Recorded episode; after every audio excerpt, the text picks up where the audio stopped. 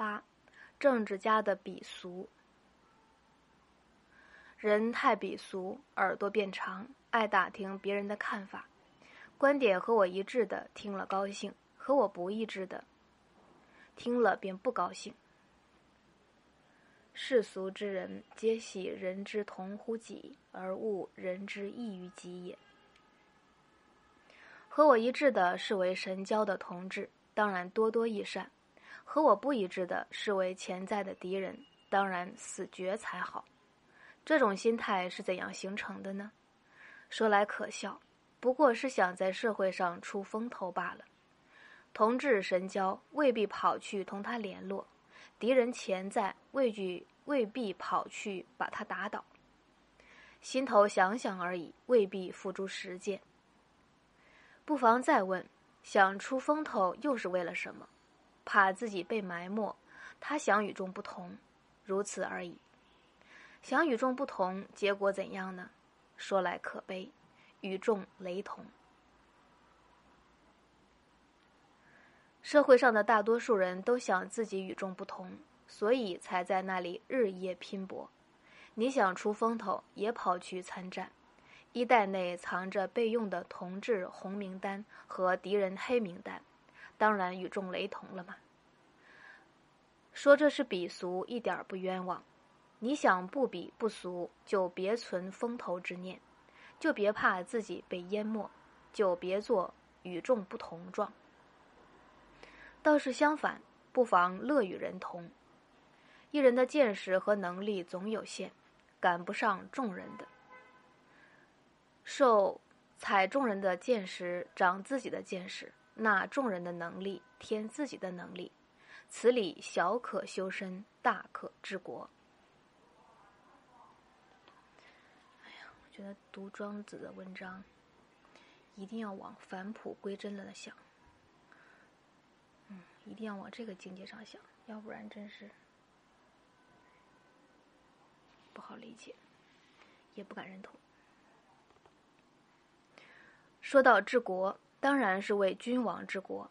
有些先生按捺不住，跃跃欲试，马上抬出夏朝的禹王、商朝的汤王、周朝的文王。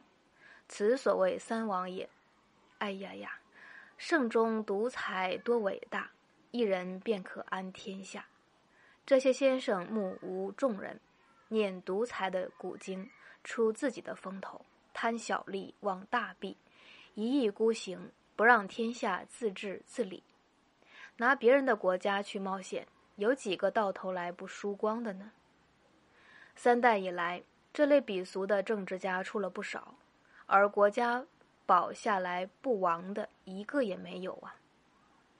国家落到他们手上，有一万条理由非亡不可，没有一条理由能保下来。信托鄙俗的政治家丢了江山社稷，糊涂的国王，我为你悲哀。谁拥有江山社稷，谁拥有一切。拥有一切的人，就不要混自己入一切。尤其不要在那一切之内日夜治理，东拼西搏，就像三王那样自找麻烦，而应超脱在一切之上，这样才算上真正拥有一切，也才可能影响一切，而不受一切影响。否则，让自身降级成江山社稷的一个部件，便是江山社稷拥有你，影响你了。只有超脱了，才有主动权。明白此理，不但可以治国，兼可修身。身怎样修？依靠众人的见识和能力，让天下自治自理，以便解脱自己，游心世外，浪迹天涯，独往独来，做到真正独立，真正拥有。独有不是独裁，独裁者最渺小，独有者最伟大。伟大的独有者，他是怎样教化天下人的呢？他的教化不显形，若飞鹰的投影；他的教化不声张，若空谷的回响。由你做主，提出问话；他做顾问，竭诚解答。他的立场超脱，无一定的倾向；他的行动随和，无一定的规章。他引你走出迷途的怪圈，投入无穷的演变。他守独立，不靠任何势力；他不僵化，随时更新自己。他的仪态音容与常人同，以致忘掉小我，隐自身于茫茫人海之中。小我都忘掉了，拥有等于没有。国王迷信拥有便是实有，所以速亡速朽。他却看透拥有原是虚有，所以天长地久。